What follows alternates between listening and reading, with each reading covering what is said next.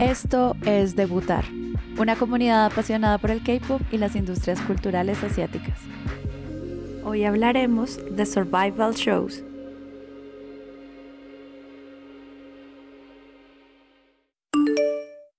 Vamos a hablar de un tema que fue mi crack el año pasado. Los primeros meses estuvieron completamente consumidos por los survival shows, aka Voice Planet.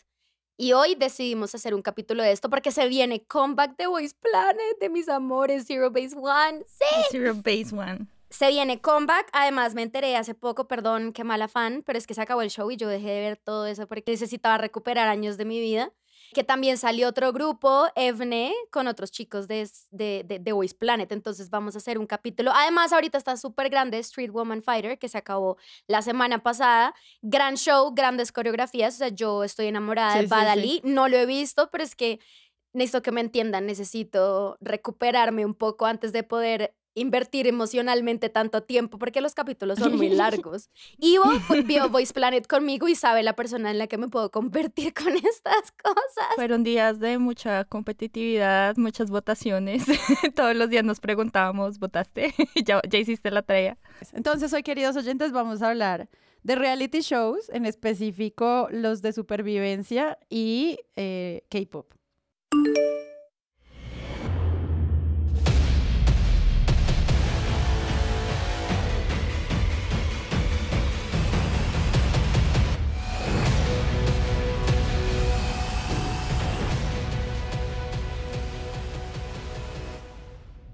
Yo no soy muy fan de los realities en la vida mundial, o sea, entiendo la figura de entretenimiento que han sido para el universo, cualquier reality de todo, los realities de amor, desde The Bachelor, Factor X, que son de competencia también, los de comida, hay gente que ama, o sea, entiendo el poder de ese producto, pero pues yo normalmente no me había como obsesionado tanto hasta que ustedes me, me trajeron acá.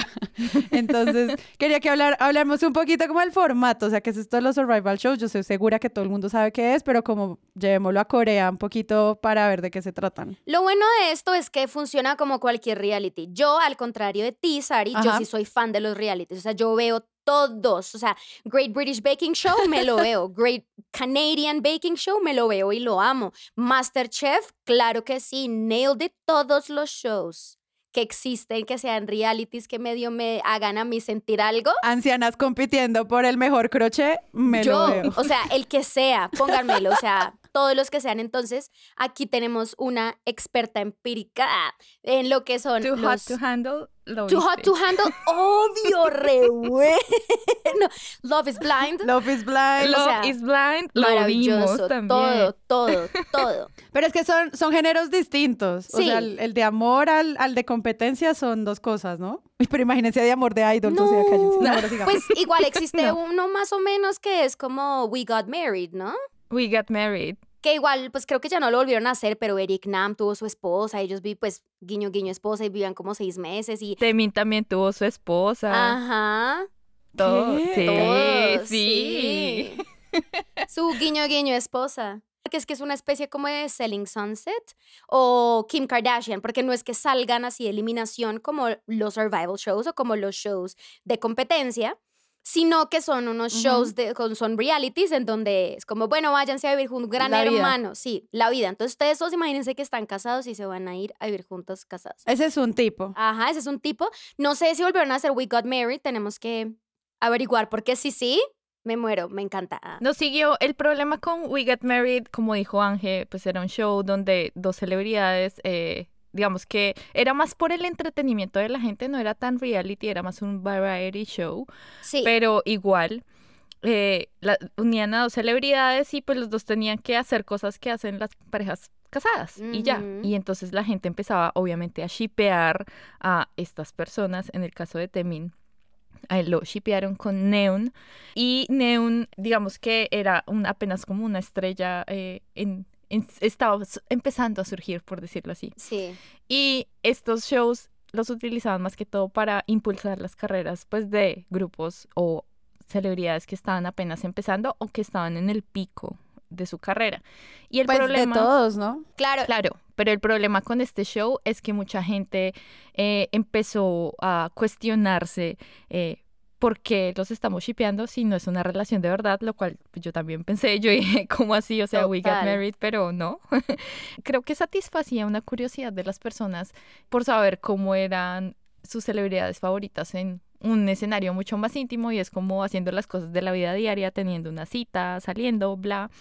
Pero también creo que eh, ya, ya, se metía mucho y empezaba a meter más de Lulu de lo que estaba acostumbrada la gente a tener y, empezó a alimentar otro tipo de cosas. Entonces, el, el reality no, no duró mucho eso, o sea, igual el, el, formato variety shows que tienen todos los grupos y que, no sé, los actores y que se van de paseo por allá a una finca y se conocen, ese es otro tipo de Ese reality. es otro tipo de reality. Te permite acercarte al idol de otra manera y uno dice, lo conozco de verdad. Ajá, y uno es como lo conozco, claro que guiño, sí, guiño. dale.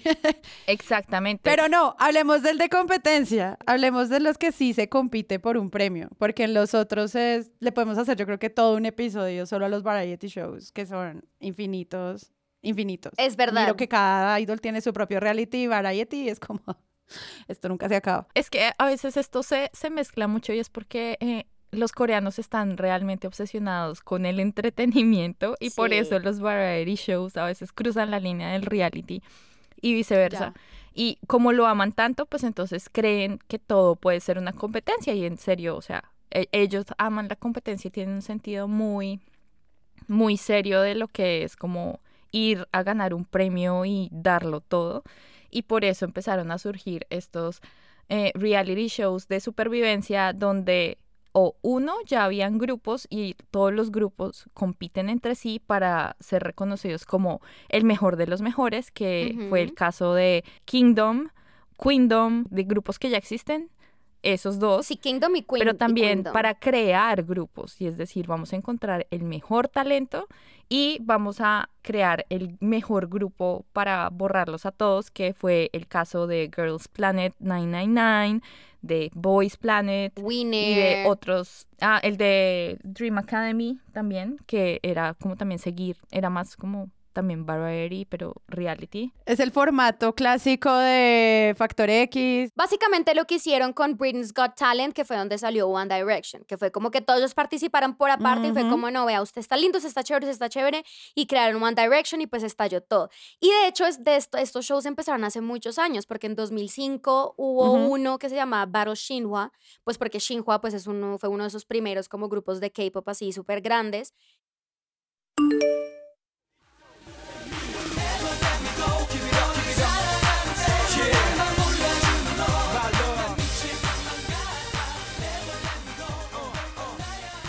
Que, participaron también y salieron como, como, como varios participantes. También Big Bang le hicieron un documental a Big Bang para allá en su época, de donde también para armar el grupo y eso siempre siempre, siempre como que tratan de, de, aprovechar y desde siempre han tratado de aprovechar mucho como el formato de vamos a hacer que ustedes conozcan a nuestros artistas para que se enamoren de ellos, cosa de que cuando salga la música, pues igual ustedes ya tengan cierta cercanía a el grupo, que eso puede, digamos que fue lo que me pasó a mí con Voice Planet. Te crea esa, esa sensación, te crea como ese sentido de mérito, ¿no? Como los que llegaron acá son lo mejor de lo mejor, que es algo que tiene esa sensación de los realities de competencia y es quienes ganan son el top y van a formar el grupo que va a ser el top. Y bueno, ya después cuando debutan eso es otra historia, pero creo que también te crea al menos ese imaginario de quienes llegan y por eso uno sufre tanto con los que eliminan, porque a veces hay un proceso de, de emociones ahí súper densas sobre qué es lo mejor. Total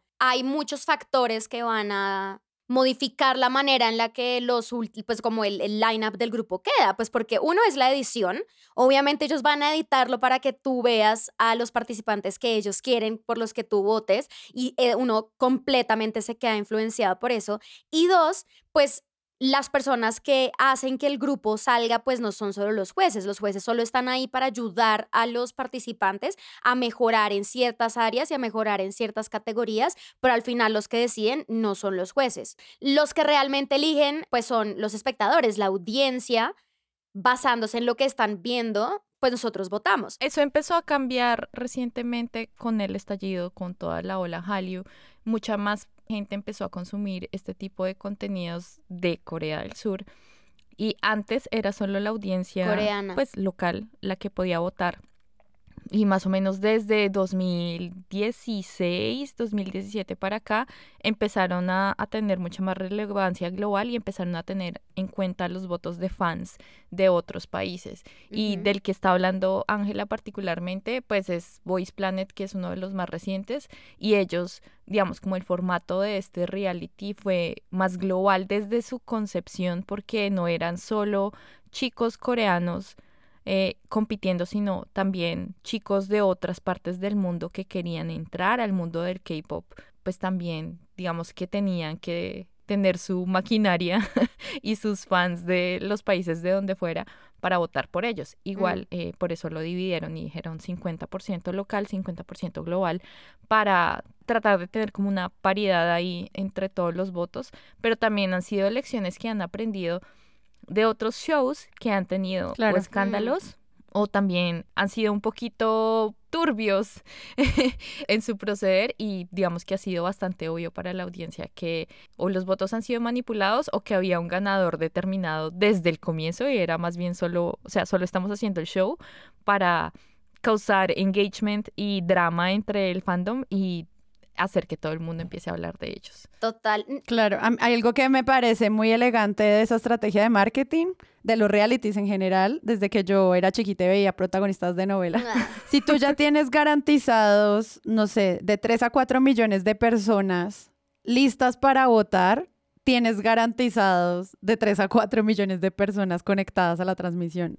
Es como, es un gana-gana, donde ya tienes a la gente lista para hacer la participación como de lo que se nos entendería yo como la Academia de los Oscar, mm. para votar por el tema. Imagínate lanzar un show que cada episodio no baja mínimo del número de la gente que ya está lista para votar. Eso a mí me parece sorprendente. Sí. Porque no pasa con las telenovelas o con el cine la gente va y ya, pero es que acá yo veía, por ejemplo, en Kingdom el preregistro de los votantes cuando ellos lo anuncian y arrancan para primer capítulo con 3.5 millones de personas listas para el voto. Es como, obvio te va a ir bien en tu show, o sea, mínimo ya tienes ese rating, malditos genios del marketing. Claro, y por eso ahí ves la diferencia en lo que decíamos de los tipos de shows, porque en shows como Kingdom o Produce 101 son gente que ya está reconocida, ya tienen su audiencia, está garantizado y si tú sabes que pones dos millones de uno más los tres millones del otro, pues ahí, o sea, tú ya sabes y vas a tener los patrocinadores y vas a tener todo el mundo ahí encima apoyando el proyecto. En shows como eh, Voice Planet, los pelados tienen su propia maquinaria en el sentido de que pues ellos ya pertenecen a ciertas compañías o están buscando una compañía, hay un talento o hay un potencial de comedia también, porque desde el comienzo en Voice Planet, por ejemplo, cuando empezamos a verlo con Ángela, mm. habían, habían personajes que de verdad no tenían talento, pero tú sabes que tienes que tener el payaso, la persona que hace el comedy break, la persona que hace reír a la gente, el que la embarra, el que canta desafinado, el que no da pie con bola en la coreografía, para aligerar esos momentos también de drama de cuando alguno de ellos está realmente sufriendo y llorando porque su sueño se va a ver truncado porque no lo hizo bien en la presentación. Ay, no, esto es muy duro. es, es ese equilibrio entre drama y comedia que también la gente busca y, uno al final llega a un reality para ver eso, ¿no? O sea, como necesito sentirme bien, pero también llorar un poquito y, y reírme tengo Yo tengo como un, un conflicto con eso, porque son personas que igual tienen ese sueño, que igual ensayan, que igual practican, pero no pueden y no, o sea, que no son buenos porque no, no, no lo son, no impone, o sea, hay gente que tiene, la tiene, y gente que no la tiene y ahí no hay nada que hacer y los aprovechan mucho para resaltar a esos otros que son muy buenos, incluso en el punto de ahí te vamos a ayudar, por ejemplo, Sung Han Bin él era de los que iba y ayudaba a los que no le iba tan bien, los abrazaba y se quedaba hasta tarde enseñándoles la coreografía y ayudándoles. Entonces, muchas veces ellos están ahí como material de apoyo para los que el, el Mnet en este caso quieran que resalten, pero también pues estamos hablando de personas que en la vida real genuinamente creen que son buenos y que pueden salir adelante. Eso también se vio, no sé, en los factorazos. O sea, todo, todos esos que son súper malos, pero igual dejan llegar hasta las últimas audiciones. En todos lados es como, como hay que pensar que de todas maneras son personas como en la vida real. Entonces yo tengo un complejo porque, claro, es muy chistoso. O sea, el cover de, el de Nika Buah, Buah, uy, es el mejor. el de Seventeen. El de Seventeen.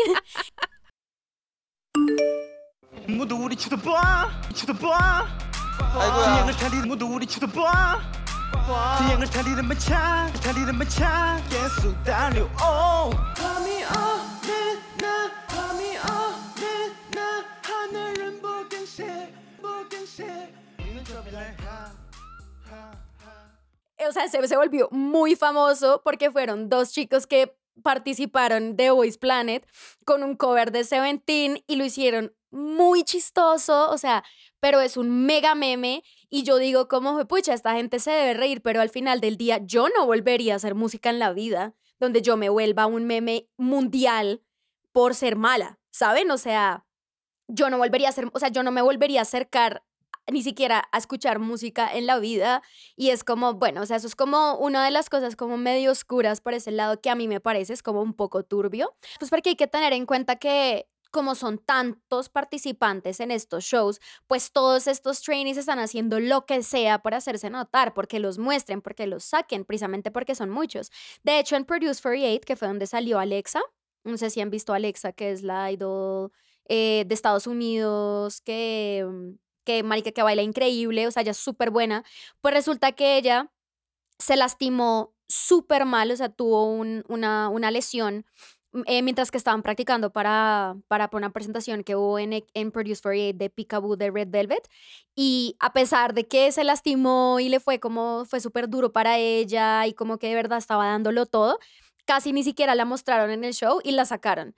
Y fue como, fue pucha, estamos haciendo todo esto más. Alexa es muy buena, o sea, ella genuinamente es muy buena artista y es como, es buena, la está dando toda, practicó hasta que se lesionó y aún así en el show no, no, no, los editores no pensaron que fuera lo suficientemente buena como para mostrarla lo suficiente y dejarla pasar.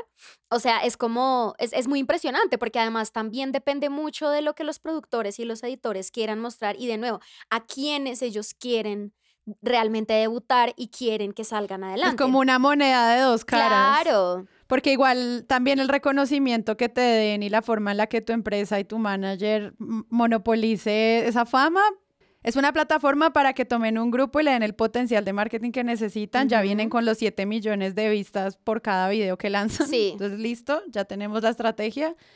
Y hay muchísimos que sí se han beneficiado de salir de sus realities. Lo hablamos en el episodio doble de Stray Kids.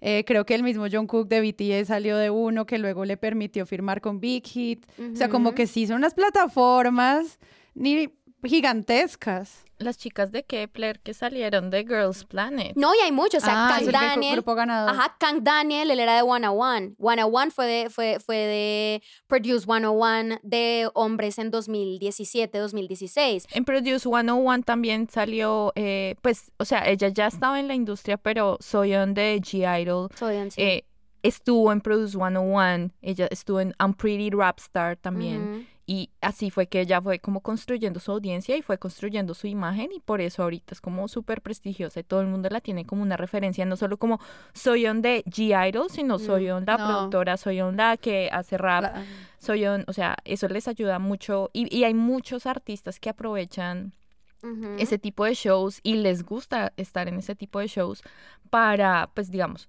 lograr tener alcance en otras audiencias a las que normalmente no llegarían, pero también ampliar un poquito el espectro de lo que están haciendo. Por mm. ejemplo, en el caso de, de Kingdom también, pues de todos los grupos que estuvieron, yo creo que los que más se beneficiaron fueron 80s y The Boys, porque sus audiencias eran también más que todo globales y no eran tan coreanas y eh, eso les ayudó a entrar un poquito más en el mercado local y lograr ese reconocimiento. Entonces, a veces este tipo de shows pueden hacer que algo explote de manera muy positiva para ellos, pero también a veces eh, puede estar siendo manipulado también para para ayudar más a un grupo o a otro o a un miembro u otro y ahí es donde entra una de las cosas que me parecen muy feas de este tipo de shows y es eh, la edición. Ángela ya medio Mm. lo mencionó, pero quienes vemos el, este tipo de shows, siempre hablamos del evil editing o el, la edición maligna, por decirlo así. Y es que hay ediciones en las que tú ves claramente que siempre ponen a alguien como la víctima, el bonito, el que sufre mucho y el otro va a ser el villano siempre. Y el, villano puede ser villano, otro guiño, miembro guiño. o puede ser uno de los jurados o uno de los entrenadores. Y muchos idols a veces, cuando ya se ha acabado el show, eh, han salido a protestar o a decir en entrevistas como yo fui víctima de este tipo de edición y eh, lo que ustedes vieron en el show no es realmente lo que pasó porque hay situaciones duras en este tipo de, de shows. O sea, sí, uno se ríe, uno sufre, llora con los muchachos, pero a veces hay situaciones horribles que las están mostrando ahí, momentos de vulnerabilidad en los que ellos de verdad están como diciendo, este es mi sueño, pero de verdad vale la pena o los tratan súper mal como usted porque está acá, usted no se merece estar acá, ¿qué le pasa? ¿Qué es esa coreografía tan mala? Vaya y no sé, o sea, les hablan súper duro, les hablan súper fuerte. Y a veces, pues ellos tampoco tienen control en lo que sale o cómo hacen que se vea lo que sale. Y de pronto una situación que pudo ser no tan grave, en la edición nos la están mostrando Chan, como chan, chan. la cuestión más Exacto. Terrible y dramática del universo. La edición marca mucho eso y uno lo ve Mnet como la compañía que siempre hace la mayoría de estos shows o la que más éxito ha tenido con este tipo de formatos. Ellos siempre reciben muchísima crítica de tanto de la audiencia como de críticos de televisión por eh, la manera en la que están manejando la edición de sus, de sus shows. Muchas veces utilizan esta edición para cambiar la perspectiva que tú tienes acerca de un miembro, de una persona, para que tengas el resultado que ellos quieren. Entonces, por ejemplo, con Hanbin para mí fue muy obvio y yo le decía a Ivo al final que me daba mucha rabia. ¿Eso fue en Voice? En Voice, Voice Planet, Planet. ajá, con Hanbin en Voice Planet. En Sun Hanbin, él fue el que, que él, él estuvo de primero toda la temporada hasta el último capítulo. Y para mí era muy obvio que eso era lo que quería Mnet, porque al comienzo, o sea, Sun Hanbin salía y se veía en todos los capítulos, se decía un poquito, siempre aparecía, así sea como la carita y en el fondo decía algo y súper lindo, lo mostraban cómo ayudaba a los otros, cómo le aportaba a este que al otro, súper lindo, su amistad con, con, con otro chico de Canadá que se llama Matthew, que también debutó. Mejor dicho, siempre era como Hank Bin, el perfecto, el maravilloso, entonces el número uno, número uno. Y en los últimos capítulos, cuando ya estaban empezando a hacer como, bueno, los grupos, si ustedes van a participar en este grupo, ¿quién va a ser el líder? No, Han Bin. Y entonces lo empezaban a pintar como el súper estricto, el perfecto que no le servía nada. Y era muy chistoso porque Han Bin no es una mala persona ni era lo que trataban de pintarlo, pero la manera en la que lo editaban, la música de fondo, a veces las caras, cómo las editaban para que apareciera él. Y entonces cuando, cuando lo mostraban, lo mostraban en esos puntos como hay el perfecto insufrible o no lo mostraban. Y entonces mostraban al que querían que, era, que fuera el número uno, que fue Shang Hao, que también es hermoso, lo amo. Pero entonces a él, él fue el que empezaron a hacer la edición que le daban a Han Bin al principio. Y yo hablaba mucho de eso con Ivo porque era como, pucha, se nota desde más o menos como la mitad de la, de la temporada que querían que quedara Shang Hao de primero. Para mí, de nuevo, esto es teoría conspirativa en mi cabeza, porque querían que quedara de número uno alguien internacional y no un coreano para decir, ay, si ven, nosotros no somos racistas, nosotros no odiamos a los chinos, nosotros estamos acá pensando que todo sea global.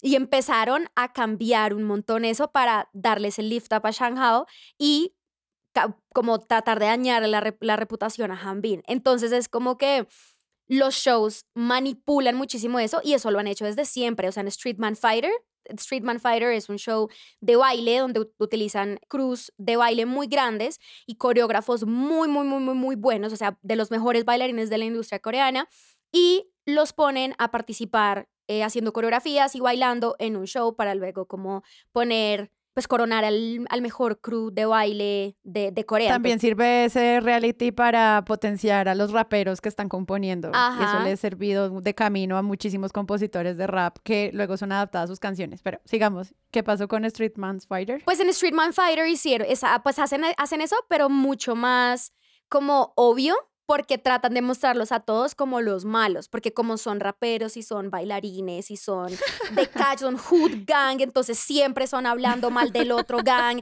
y ay, estos son los peores y son los bailarines horribles y entonces estos son re malos y bla, y siempre, lo único que muestran casi siempre es ellos diciendo, ay, estos son los peores, bla, yo no sé qué, y luego hay uno o dos capítulos, son pancitos. exacto, donde se les sale y muestran como, como ellos jugando o bailando todos juntos, enseñándose la coreografía entre ellos y uno, va a y uno va a sus redes sociales y son todos amigos entre todos, pero no en el show, son como, ay, es que tú eres el peor y yo te voy a ganar porque tú no sabes bailar y es, o sea, siempre es así y se nota que, o sea, si hicieran una edición un poco más balanceada, el factor de choque, ay, es que estos son los malotes de la industria, wow, los bailarines de hip hop que son súper malotes, o sea, se perdería muchísimo de ese shock value y del drama, pues porque al final del día entonces estos realities, que es la razón por la que me encantan, es el drama y el chisme que tú quieres ver, como hay, entonces será que este se odia con este otro y entonces este tienen beef, tienen problema y entonces eso es lo que uno al final del día quiere ver y por eso se vuelve muy divertido verlo de ese lado, pero el problema es cuando tú no has visto muchos shows o no, no, estás muy acostumbrado al formato reality que puedes creer el 5% de lo que está pasando, mucha gente se cree que genuinamente ellos son así, que genuinamente ellos se odian, que genuinamente son los peores, que cuando uno le bota shade al otro, entonces sí es una persona, mejor dicho, horrible, el insulto de la vida. Y mucha mm. gente se queda con eso y queda odiando a un grupo o a un participante o a un trainee y la línea, así como siempre hablamos nosotros de las relaciones parasociales y el de Lulu, el de Lulu en estos realities también es muy, muy fácil de hacer porque se supone que es un reality, o sea, tú estás viendo cómo son ellos en la vida real. La realidad. La realidad, o sea, sin estar escrito, ellos no tienen un guion, no nada, y entonces tú crees que, ay, ¿cómo está en un reality? Entonces ahora sí yo lo conozco y yo sé quién es. A mí me pasó eso que tú estás diciendo cuando entré a este universo con Blackpink lo mm. primero que me mandó el algoritmo fueron los apartados donde ella es la tutora de un reality también de supervivencia donde están entrenando pues a chicos y ella es la profesora de baile y es súper sassy malvada con ellos como Gordon Ramsay. Sí. Entonces ya estamos acostumbrados al tropo tutor malvado. Y pues Lisa tiene eso y yo la empecé a ver y yo decía, ella es pura maldad, la amo, o sea, la voy a coleccionar en mi vida porque me encantaba como esa actitud súper estricta y como conmigo no juegas que tenían ese proyecto y luego ves el reality, luego ves otras entrevistas y luego ves otros lugares donde ella se presenta públicamente y te das cuenta que es una persona súper tridimensional llena de muchas facetas y que esa imagen de persona súper estricta y malvada, pues le duró para esos capítulos. Total. Pero sí me acuerdo de haber entrado ahí y creer por meses y meses que ella era ese tipo de persona. Claro. Y yo decía, uff, cómo tratar a las amigas, cómo tratar a las con las que entrenan, no sé qué. Y luego salió el reality de Netflix y yo, ay, literal, o sea, mal, no había chance. No, y además es que hay que tener mucho cuidado también con ese tipo de cosas, porque especialmente con, como, como decía Ivo, con I'm Pretty Rap Star o con uno de mis favoritos, que además lleva como 11 años lo amo y siempre lo va a amar, que es Show Me the Money. Cuando son raperos, pues quieren que tengan esta imagen de malotes. Entonces, claramente la mayor cantidad de la edición va a ser mostrándolos a ellos en sus momentos más esquizofrénicos, o sea, menos amables, o sea, en sus momentos menos amables, porque eso es lo que ellos están esperando que pase. Entonces, por ejemplo, en Show Me the Money, en la, la primera temporada ganó Loco, que es un mm. excelente rapero, lo amo. En la tercera temporada, por ejemplo, ganó Bobby, el de Icon, quien también es increíble. Eh, también Punchnello también salió de ahí. Little Boy y Young G, la que tiene el show este, este de YouTube donde entrevista idols y se emborracha con ellos. Ella también salió de, de ¿Ella salió de ahí? Ajá, es de la temporada Ay, lo máximo. Y Youngji ganó. Ella es espectacular. Ella es increíble. Entonces, ¿qué pasa? Pues muchos de estos, muchos de estos como shows lo que tratan de hacer es mostrarte a esta persona como, ay, es que es rapera o es rapero y entonces es súper calle y entonces es súper gang y tiene actitud de malote y rudo y yo no sé qué, bla. Pero luego entonces en la vida real mucha, pues no todos somos así, o sea, yo a veces puedo ser súper cool, a veces puedo ser un inmamable, insoportable, a veces hago miles de chistes y otros días no puedo sino llorar. Y lo mismo pasa con la gente pues como de estos shows, pero si tú te quedas solo con lo poquito que estás viendo en los shows, pues también nos estamos haciendo una visión muy sesgada de las personas con base a lo que nos quieren mostrar eh, los productores y los editores realmente del show. Entonces, pues es lo que decía, lo que decía Ivo ahorita. Hay que realmente tomar con pinzas y ver como, bueno, este es, no sé, Bobby de Show Me the Money y esto es un porcentaje muy pequeño de lo que es esta persona y mucho más porque hasta ahora lo estoy conociendo como artista, ¿saben? O sea, no sabemos nada más de estas personas aparte de lo que nos están tratando de mostrar en una edición, en un capítulo de tres horas, donde también le están dando visibilidad a otros 100 participantes, ¿saben? Hablando de eso y de las reputaciones, me hiciste pensar cuando yo vi I'm Pretty Rapstar, que es un reality de chicas raperas eh, en la primera temporada eh, estuvo Jessie, también estuvo Jimin de AOA y otras chicas. En la segunda temporada estuvo Hyolyn, estuvo otro montón de gente.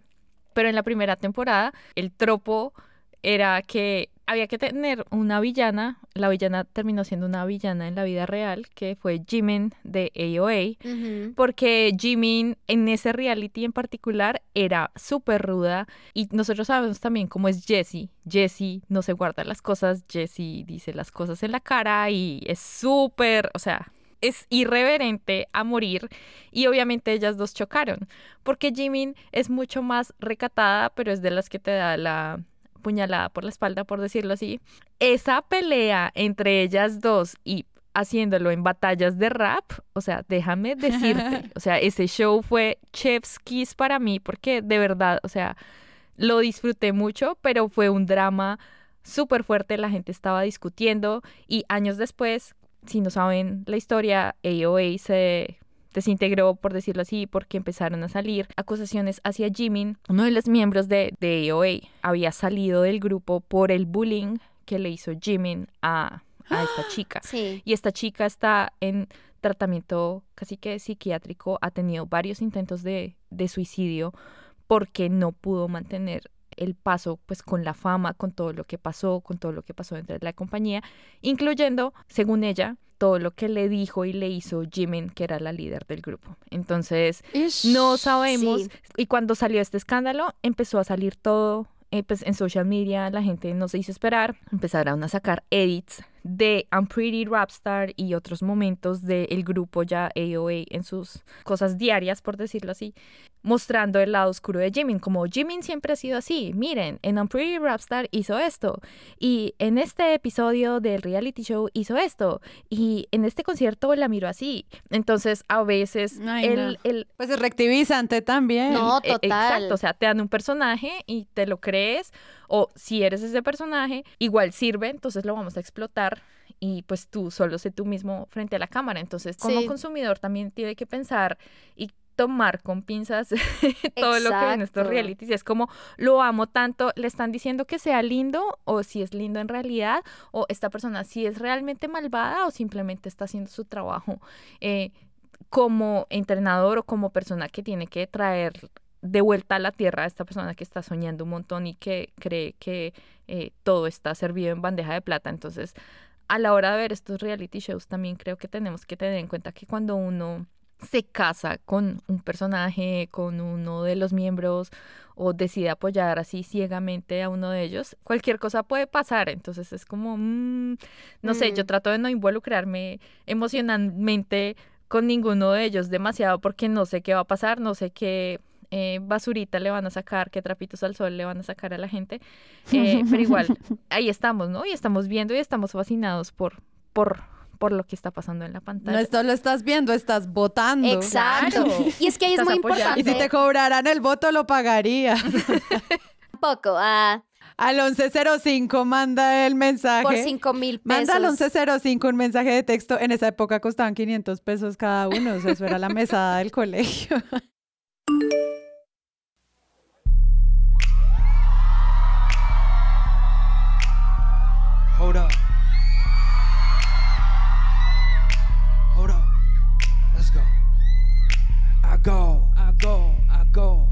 John Johnny, go hard, go hard, go hard. Follow me. I go, I go, I go. Now why Johnny go hard, go hard, go hard. One more time, say I go, I go, I go. Now why Johnny go hard, go hard, go hard. Let's sing. Good job. Bacha chat the wine Johnny. Además, también hay que, otra cosa importante ahí a tener en cuenta de estos shows es que la idea es que estos grupos no van a ser para siempre. Entonces, por e, o sea, uno de los requerimientos normalmente pues de los contratos es que el grupo total de ese show solo va a durar un año. Pues cuando son, por ejemplo, Produce 101, Boys Planet, Girls Planet, etc. El grupo que sale solo dura un año. ¿Por qué? Porque básicamente lo que pasa es que las empresas están prestando sus trainees para el grupo y es un grupo que, o sea, como que debuta sobre un, una empresa específica. Por ejemplo, digamos, Boys Planet debutó en Wake One, pero cada uno de ellos es trainee de otras empresas, entonces de UEJUA, de Cube, etcétera y están en el show únicamente para ser parte de este grupo durante un año y después de ese año se acaba el grupo y todos ellos vuelven a sus respectivas empresas a debutar con sus respectivos grupos o se pasan a otra empresa y debutan con otros grupos o como solistas o lo que sea y ahí es donde pues ya empieza digamos como que su regreso a la vida real que fue lo que pasó con IOI que pues fue el grupo el primer grupo de chicas que salió de Produce 101 en 2016 al tiempo que One One, que fue el grupo de chicos de Produce 101. Y en, entonces, básicamente de IOI salieron Somi, salió Chongha, salió Kim Sejong, sa salió Chong Cheon, o sea, salieron varias, salieron varios artistas muy buenos, pero que le fuera bien, bien, Son bien. solistas ahora son o solistas o actrices. Pero así que hayan dicho, ay, voy a estar en otro grupo. Ay, obviamente sí hay unas que están en otros grupos y eso, pero no al nivel de la popularidad que tuvo IOI en su momento, que fue, o sea, IOI fue gigante. Todo el mundo quería que IOI seguía porque eran muy buenas. Y lo mismo pasó con One One. O sea, ahorita digamos como los otros de One One son actores, solistas y el más como predominante ahí es Kang Daniel. Pero pues digamos como que también Sí. es importante dejar eso como, como que sea importante que al final estos son individuos que van a estar en esto y tienen que aprovechar el tiempo al máximo porque después ya quedan ellos como a su suerte aprovechar la popularidad del grupo y del show como les vaya bien. Han habido muchos, digamos, miembros de grupos que ahora son súper grandes que salieron de grupos de reality que no siguieron por X o Y razón. Eh, por ejemplo, me viene a la mente de Le Seraphim. Hubo un grupo que salió de un survival show que era Ice One Sí. y de Ice One salieron Chewon y Sakura. Y las dos estuvieron en Ice One y promocionaron con Ice One, tuvieron cierta relevancia, ya tenían su fandom, pero fue hasta que debutaron con Le Seraphim que como que de verdad explotó su carrera y como que de verdad dijeron, ahora sí despegó esta cosa y ahora sí soy un idol de verdad y he debutado en serio. Ese fue el caso de ellas. Esto se vuelve una pla- plataforma, puede que el grupo no dure mucho o no sea como el más relevante y no sea el mejor de los mejores como dijeron los productores del, del show, pero al menos le sirve de plataforma para empezar a hacer otras cosas o simplemente no, no me volví idol, pero seguí eh, en mi carrera actoral o conseguí algo mejor y me volví modelo. eh, que también ha sido el caso de, de por ejemplo, Sí. otras, otras chicas de Ice One han seguido como su carrera solista o han encontrado casa en otra compañía o con otros grupos. Y que tú no tienes cómo saber si el crecimiento de Le Serafin venía también de la fama que traían estas chicas o no. O sea, es que no hay forma, porque el proyecto pues está tan armado en su propio concepto, que tal vez uno llega y dice, ay sí, vienen unas nuevas chicas de una de las empresas de Hype, vamos a ver. Wow, me encanta. ¡Ah! ¿Ella no estuvo en un reality? Total. Ay, yo la- yo la Pareciera que no fuera porque el reality los trajo, sino porque el reality les permitió conocer productores, que les permitió luego entrar y hacer algún contacto para algún tipo de audición y presentarse a nuevos proyectos. Exacto. Que en ese caso, pues puede estar bien usado.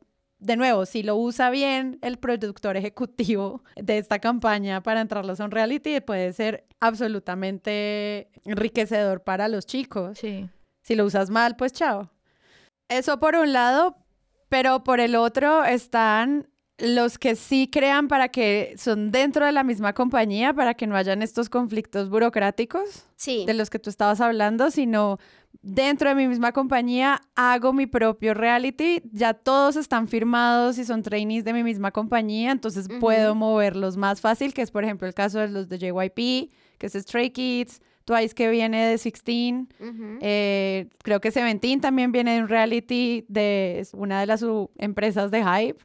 Eh, y son, em, eso sí, ya los tienen ahí y los tratan en el reality y luego los manejan todos dentro de su mismo contrato, que eso hace que sea más fácil que no se desarmen al año para que puedan seguirse manteniendo y pues lo que uno espera. Es que tal vez los abandonen, pero pues ya los chicos son artistas también y me entienden la industria y movilizan sus propios proyectos para no morir después del reality. Y es muy interesante ver cómo un tema tan como legal y leguleyo puede afectar que estos grupos permanezcan o no. Total. No, y es que eso, ese, ese, es como el talón de Aquiles de los shows, así como Produce 101, Boys Planet, Girls Planet, porque esos sí solamente tienen un contrato muy específico. Pero lo que tú decías, hay muchos grupos que han salido de los, de, de, de los, de los internos. Por ejemplo, Icon salió de un show así, eh, Winner, Treasure, pues sí, como tú decías, Twice. Hay un montón que salen como de, de, los shows dentro de la misma dentro de la misma empresa. Incluso creo que en NCT pues también está haciendo algo así, ¿no? Que es como que tiene un montón de trainees que son parte de NCT. Sí, SM, SM Rookies. Ajá, SM Rookies.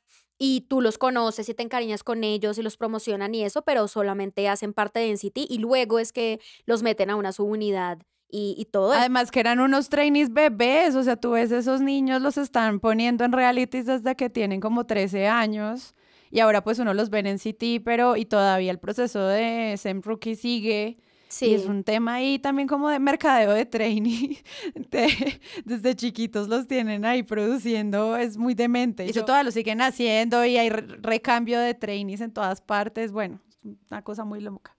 No, y de hecho este mecanismo de, de realities y de sacar como artistas y grupos viene de Japón. En 1998 empezó una cosa que se llama el Hello Project, que yo debo aceptar que desde el año 2000 como hasta el 2006 estuve completamente obsesionada con Hello Project y con el grupo principal que es Morning Musume.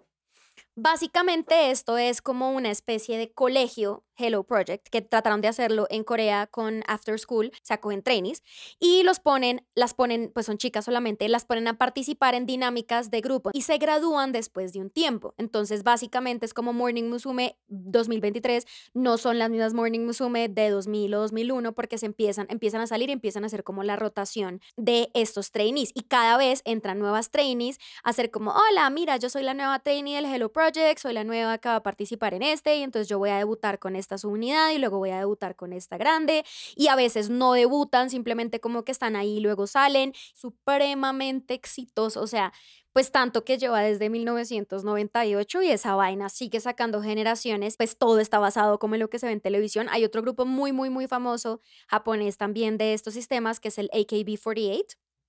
AKB48 tiene una cantidad de controversias. Ese empezó en 2005 pero ese es muy parecido a, pues como a todo esto, pero fue pucha, en AKB48 sí hay un montón de vainas como súper densas. Yo no sé si ustedes vieron alguna vez un video de una chica que se rapó y sacó un video en la, en el, en la página, pues en el YouTube del grupo, disculpándose porque eh, la hicieron raparse porque eh, un paparazzi la descubrió saliendo de la casa del novio.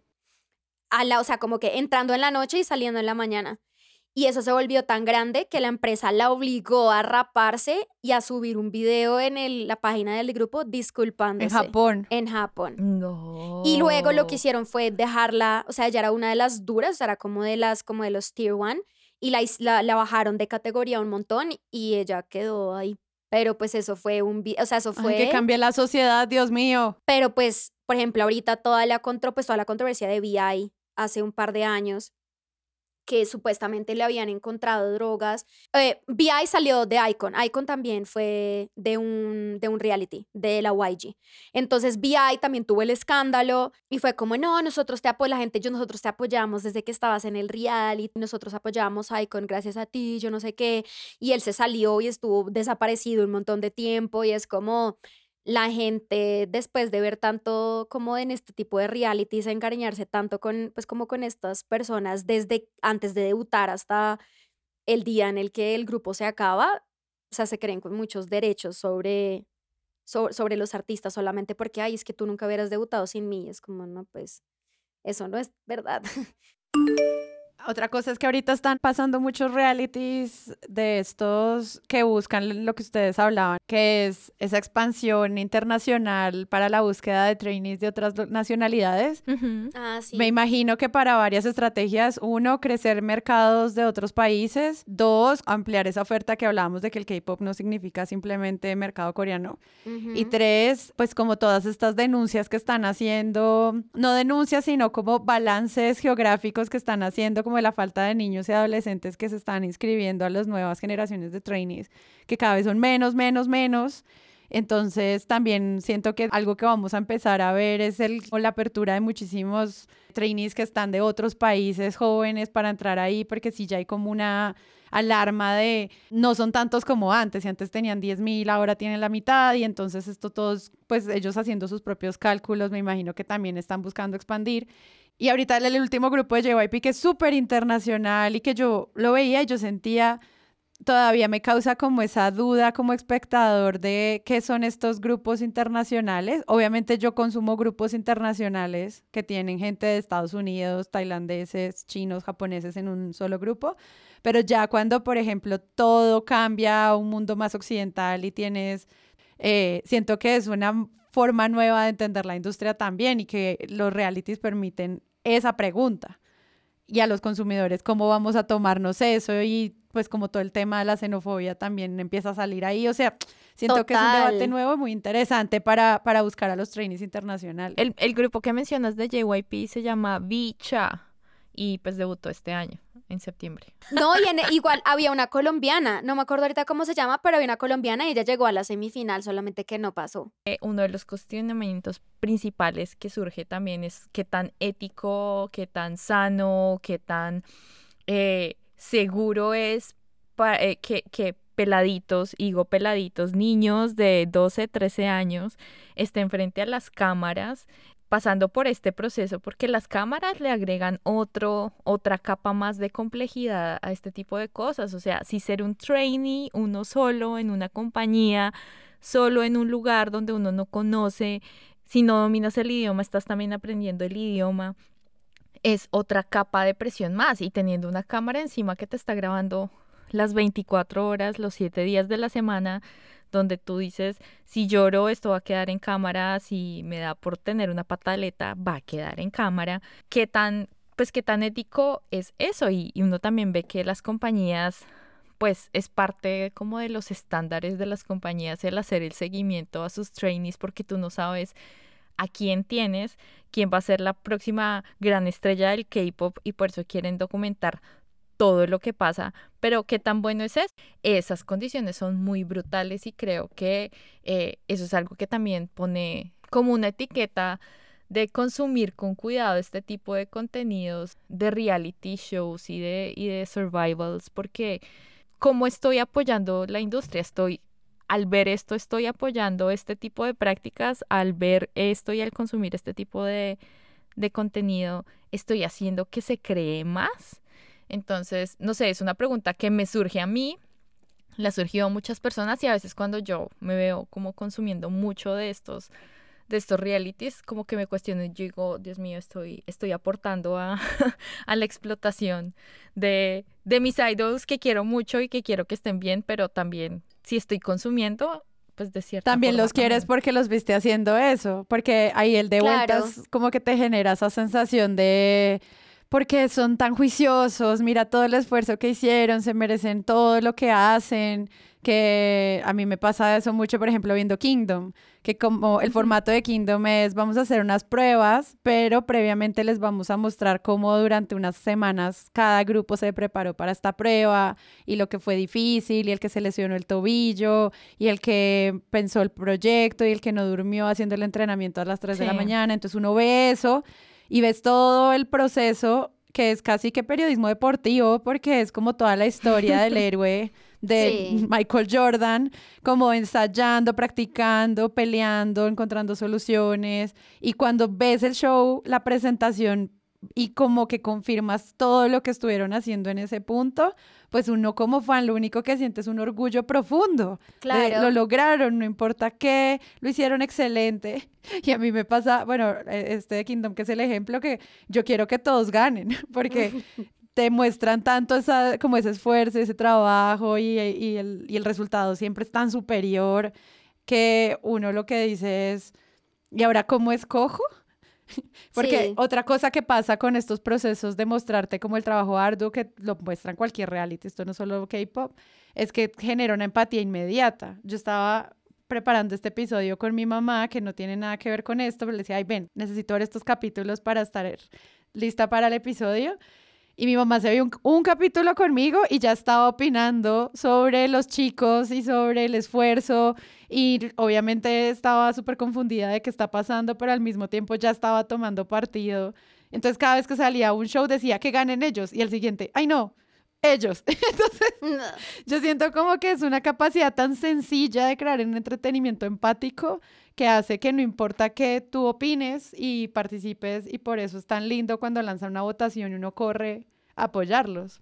Claro. Sí, Eh, entonces, por eso te digo, como qué tan fuerte es, yo pensaría, no sé, porque al mismo tiempo eso es lo que te está causando la empatía que hace que los quieras. Y eso, no, de y nuevo, es- ser consciente pero- que es una estrategia brutal, o sea, es una estrategia espectacular de marketing, toma tu premio de, de publicidad. Es como, es increíble.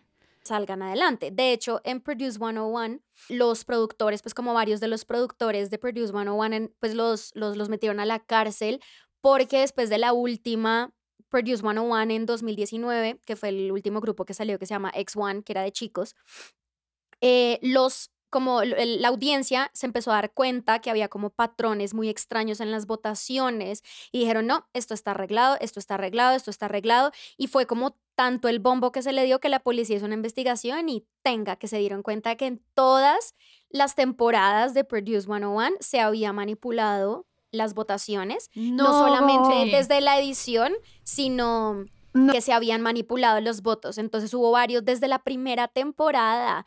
Hubo participantes que se eliminaron por manipulación. Entonces, en la primera, pues en la primera eh, 101, uno que se llama Kim So-hyun, So Hye-rin, de hecho, em, el, el Bejo de Nuest estuvo en la segunda temporada de Produce 101 y a él también lo sacaron por manipulación de votos.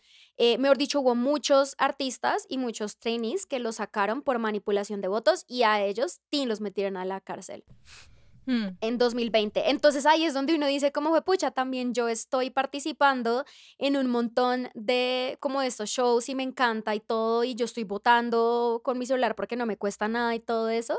Y luego es como, bueno, ¿hasta dónde o hasta dónde esto está arreglado? Entonces es como como que siempre hay una manipulación de los votantes, sea por medio de la edición, tanto evil editing como good editing, y hay una manipulación importante tanto de los idols, pues de los trainees, como de nosotros como audiencia.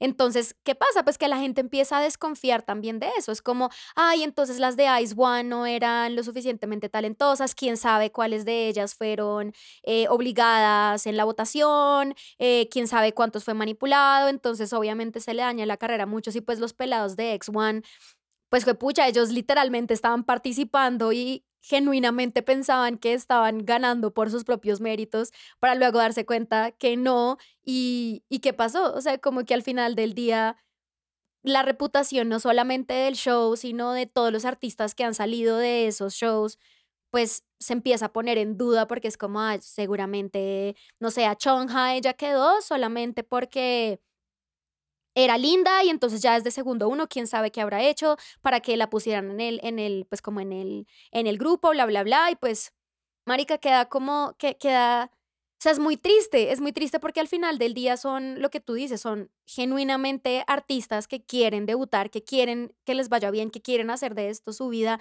que se matan por poder participar y por poder tener un, un futuro en esto para que los productores que siempre hemos dicho que son mal, malvados, pues terminen cagándola solamente por rating y por plata. O sea, no, todo mal. Pues es que de eso se trata. O sea, lo que decíamos en el episodio de Stray Kids, que ellos salieron de un reality que se llama Stray Kids. Es como, ya sabemos que van a debutar ustedes. Yo ya Sí. conociendo el grupo sabía que todos habían debutado y aún así viendo el reality en el que eliminan a dos de los miembros, lloré otra Sufrimos. vez. Yo y yo ya sufrí. sabía que ellos salían y sabía que volvían. Y entonces ahí es la pregunta que decía Angelita en el episodio, y eso esto- era muy evidente que ya estaba. Lo que hacen es vamos a eliminar a los que tienen como el mayor goodwill, donde la gente los ama, para que sea más emocionante el capítulo final en el que regresan triunfantes. Claro. Y eso, pues uno sabe que es manipulación emocional. Y yo recuerdo molestarme mucho porque, claro, están llorando de verdad ellos. Eso no son lágrimas falsas, o sea, esos niños sí estaban llorando porque los eliminaron. Y cuando se dicen yo voy a estar a ti para siempre, parece genuino. Y es como, oye, director del reality, están llorando de verdad personas frente a ti por Elijo algo que tú creer. mismo orquestaste. orquestaste el dolor de estos niños. Esto es muy duro.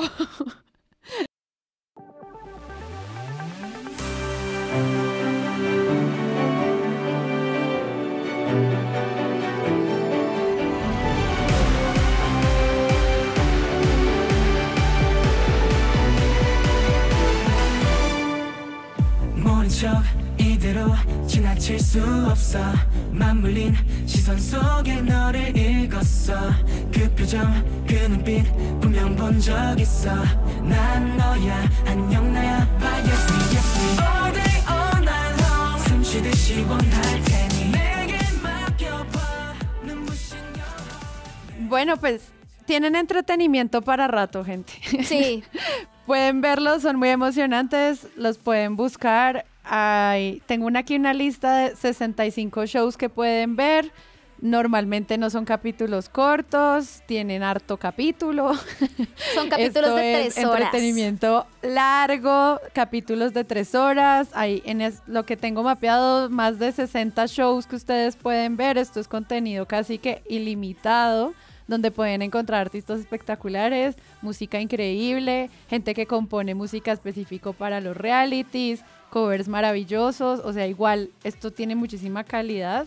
Les dejamos en las notas del episodio porque nombrarles los 67 shows, pues nos quedamos acá. Un poquito. Pero Sí. es parte como de ver que es una variedad muy amplia para buscar a los mejores de los mejores y si los van a ver, disfrútenlos teniendo en cuenta lo que les hemos dicho hoy.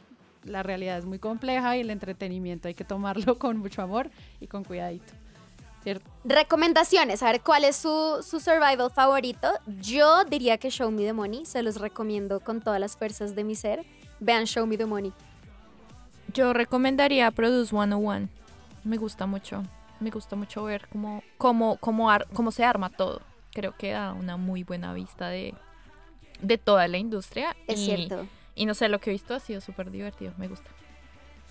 Y yo recomendaría eh, Kingdom y Road to Kingdom porque ya son grupos muy consolidados que hacen shows que superan las expectativas incluso de ellos mismos. Entonces, si a uno también le gusta como el performance y la puesta en escena como a otro nivel, eh, Kingdom es una, yo creo que fue un hito de la televisión que tiene unas puestas en escena que superan en creces casi, o sea, parece que uno estuviera en los Olímpicos cada show, viendo lo que ellos muestran en esas tarimas. Y la Entonces, versión de chicas, Queendom. Queendom. Porque Queendom fue primero y fue la que marcó la parada. O sea, uno ve Queendom y ve la calidad. Uno sabe que Kingdom es grande porque Queendom Está bien. Sí, fue la que... Sí, en Queendom ganó Mamamoo. Spoiler, no me importa. encanta, no importa. Ah, igual que en Street Woman Fighter, primero fue Street Woman Fighter y luego Street Man Fighter, entonces les recomiendo también Street Woman Fighter, es súper bueno, son increíbles esas bailarinas. son Sí, lo mejor, lo mejor de lo mejor. Muy bien. ah, Cuéntenos en nuestra comunidad de Discord cuál es su reality favorito, si tienen algún, algún grupo que haya salido de un reality, si consumen esto, si no consumen esto, eh, y si se unen a Se han nuestro llorado, se han Patreon. amado. eh, si se, si se unen a nuestro Patreon, de pronto terminemos viendo algún reality, volviéndolo a ver más bien. yo creo. porque Sí, creo sí, que sí. acá Seguro va a Eh, pasar. Voy a hacer campaña Pero- para pero que sí, veamos somos Show Me the Money. Listo, se arma. Chao, chicas, gracias. Muy bien. Chao, bye. Debutar es un proyecto producido por Sillón Estudios. En este episodio escuchamos a Ángela Serrano, Ivonne García y Sara Trejos. La edición es de Sara Trejos. La dirección gráfica es de Miel Conejo. Nuestra canción es We're Inside de Manifold. Todas las referencias y documentos están en las notas del episodio. Los invitamos a que nos sigan en nuestras redes arroba debutar y en Instagram arroba podcast debutar. También pueden convertirse en Debbie entrando a nuestro Discord y donando en nuestro Patreon. Gracias.